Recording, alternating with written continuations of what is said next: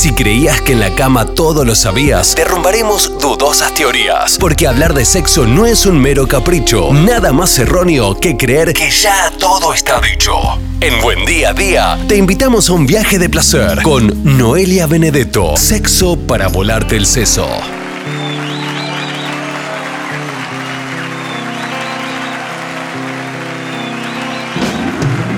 Damas y caballeros, por Quality 90.5, nuestro clásico de todos los martes, Sexo para volarte el seso con la licenciada Noelia Benedetto. Buen martes, hola Noe, una vez más. Hola Jero, buen día, buen día a todos y a todas, ¿cómo va? Bien, bien, bien, muy bien. Vamos a tocar un tema hoy. Que no hemos tocado, creo que casi ni hemos mencionado la palabra en todo este ciclo, ni de este año, ni del año pasado. No sé si alguna vez mencionamos siquiera la palabra Viagra. Eh, menos que menos hicimos algún segmento al respecto. ¿Cómo podríamos decir que qué es el Viagra o, o cómo funciona? ¿Qué característica tiene?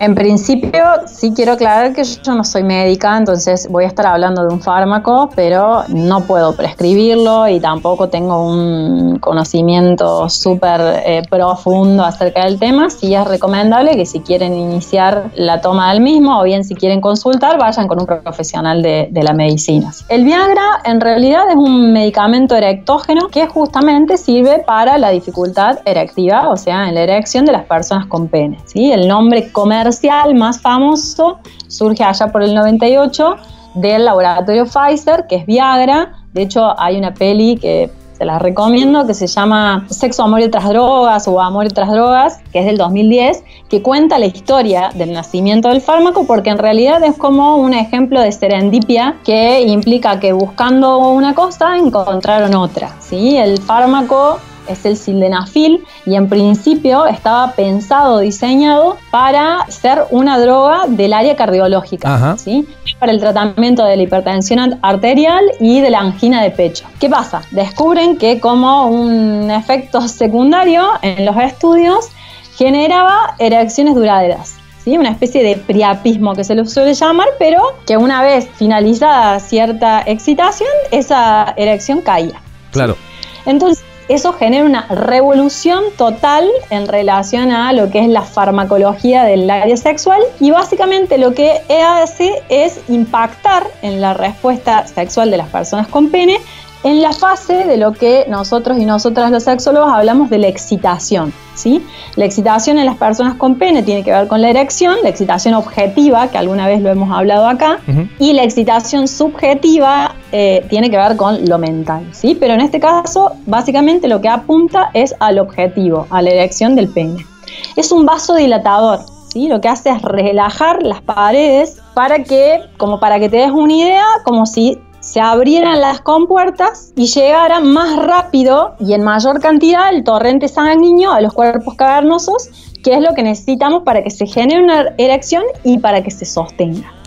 Después de eso empezaron a salir varias líneas. Y eso situémonos, año 98, no había forma de cambiar, digamos, ese destino bastante eh, desgraciado que percibían algunas personas en relación a su dificultad activa. Y empezaron a salir, por ejemplo, en uno de los últimos congresos que estuve, hay uno que es una especie de inyección tipo supositorio, que se pone como en gel, que se llama aprostadil que también impacta en lo que tiene que ver con esta dificultad, si es para el tratamiento de esta dificultad. Lo que hace es básicamente relajar los músculos y los tejidos y que la sangre llegue sin tantos inhibidores. Más o menos, más o menos parecido, digamos, el inyectable. Sí, sí, es un poco más complejo, sí, algunos también eh, me parece que quizás la, presentación y el uso no sé si va a tener tanta movida como la famosa pastilla azul, pero después tenés como ciertos parientes, sí, del sildenafil, tenés uno que tiene acción súper rápida,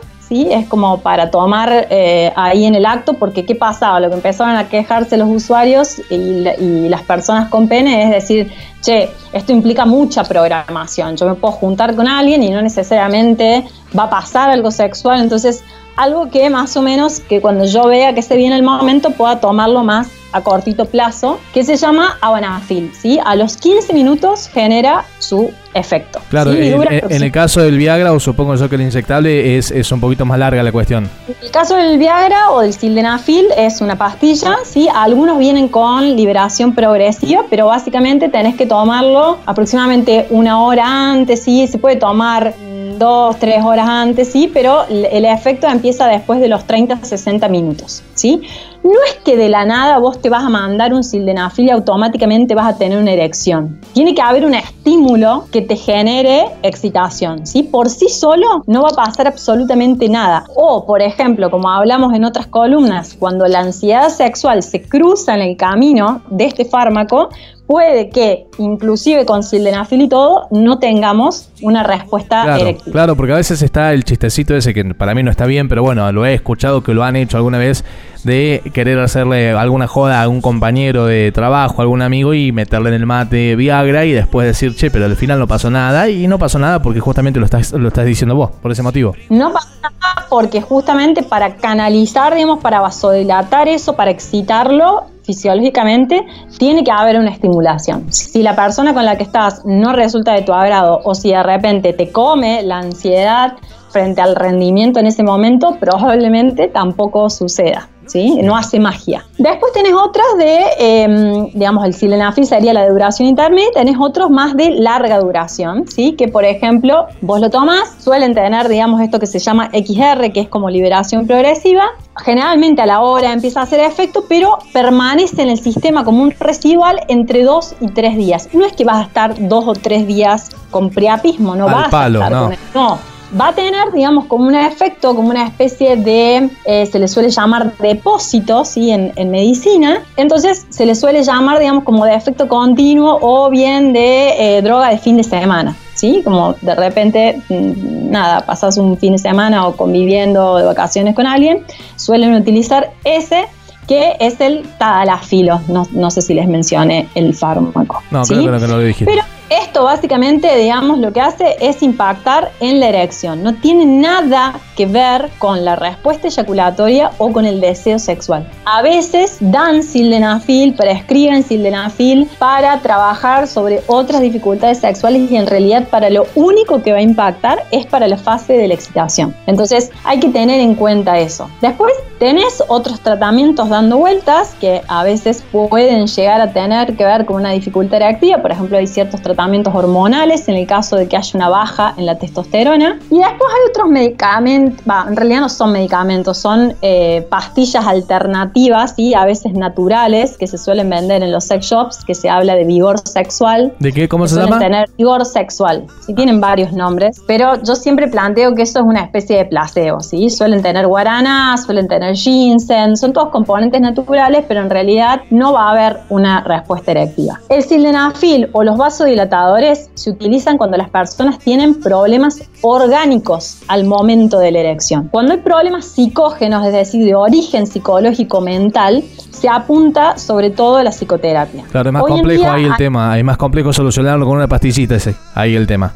Sí, obviamente. Digamos, yo siempre les digo que la buena noticia es que no es orgánico y depende de vos, y la mala noticia es que depende de vos. Entonces, básicamente, digamos, tiene que ver, digamos, con toda una, una reflexión, con un pensamiento, con un raciocinio alrededor de lo que implica, sobre todo para las masculinidades, el tema de la erección en el momento justo y con la duración necesaria, ¿sí? Pero la realidad es que hay muchas personas jóvenes que no necesitan, que no tienen ninguna cardiopatía o ninguna neuropatía, como por ejemplo en el caso de la diabetes, que también suele impactar en lo que tiene que ver con la erección, que no necesitan el fármaco y que lo utilizan como para asegurarse. Eh, Asegurar el bochazo asegurar el bochazo, a veces lo mezclan con alcohol, a veces lo mezclan con otras drogas, ¿sí? por ejemplo el LSD o por ejemplo el popper, lo cual no es recomendable, ¿sí? Piensen que es un vasodilatador, puede llegar, y aparte piensen que es una droga cardiológica.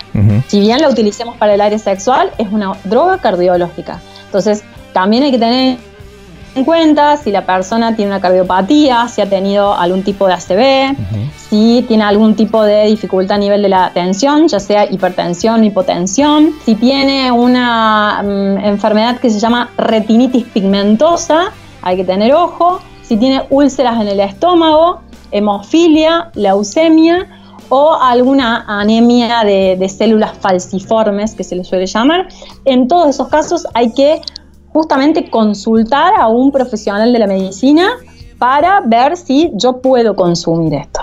Pero básicamente, bueno, como te decía, en realidad no es algo que nos vaya a asegurar sí o sí la erección. Hay gente que se desilusiona mucho y claro, si en realidad hay una cuestión de ansiedad de base o de repente la persona con la que estoy no es de mi agrado, no funciona como potencial estímulo excitante, no va a suceder. ¿No recomendás consumirlo como para probar a ver qué onda o sí? No. Yo no plantearía, a ver, eh, ¿tomarías metformina, que es la medicación para las personas que conviven con diabetes, como para ver qué onda? No, no, no, no. Yo no recomendaría consumir ningún fármaco si es que no hay, o sea, si es que no tengo un motivo orgánico para que actúe. Motivo orgánico, subrayar motivo orgánico. Obviamente que puede haber eh, cuestiones, por ejemplo, del área de los psicofármacos, pero esto particularmente no tiene que ver con eso. No para, no para probar, no recomendás como para probar, así porque sí. No, o sea, yo siempre planteo esto, digamos, corremos el riesgo de que esto se amuletice, ¿no? Digamos, y que después en nuestra cabeza quede la inscripción de que si no mm, vamos con esto puesto, al acto sexual no va a funcionar, no vamos a rendir, digamos que es el mandato que siempre se exige e inseguriza. Eh, el efecto que, genera el Viagra o muchas de estas cosas que mencionaste es, además de la erección, puede ser una pérdida de sensibilidad, como un, una erección así como que, no sé, no se siente igual. Me lo contaron, ¿eh? Ah, no me han reportado eso como efecto secundario, pero para ser, digamos, como que la, en realidad el hecho de que la erección sea sostenida puede generar como algún déficit en la sensibilidad. Bien, realidad no, tendría que ver, digamos, con, em, digamos, no, vuelvo a decir, es del área cardiológica. Lo único que va a hacer es hacer que los cuerpos cavernosos llenen más rápidamente. No tendría por qué impactar en el área sensorial. no, debiera por qué eso, exactamente, impactar en lo que es lo sensorial. eso, digamos. De repente se puede experimentar taquicardia también, o se puede experimentar eh, algún tipo de aceleración del ritmo respiratorio en algunas personas. Por eso, bueno, también es esto de que esté controlada, controlada la dosis y controlada si la persona puede o no. Pero no me lo han reportado como efecto secundario. Bueno, si no hay nada más para agregar, vamos a invitar a la gente, ¿te parece? A ver tus redes sociales, a contactarte, a ver todos los contenidos que subís diariamente. Me pueden encontrar en Instagram, que es como el núcleo de todas las redes, es arroba con B larga y 2T. De ahí les va a linkear al podcast en Spotify y en otras plataformas. Y también a una fanpage de Facebook donde voy subiendo generalmente contenido, eh, notas que publico en otros medios, digamos, hay más texto, digamos, para, para poder encontrar allí. Bien, link de licenciada, leak.noeliabenedetto, ahí van a encontrar un sinfín de contenidos y de buena fuente, que eso es justamente lo bueno, ir a las buenas fuentes y no caer en cualquier nota perdida y anónima de este gran mundillo de la internet que muchas veces nos hace pisar el palito. Bien, Noé, será hasta la próxima, será hasta el próximo programa. Hasta el próximo programa. Éxitos para todos y todas. Sexo para volarte el seso por Quality 90.5.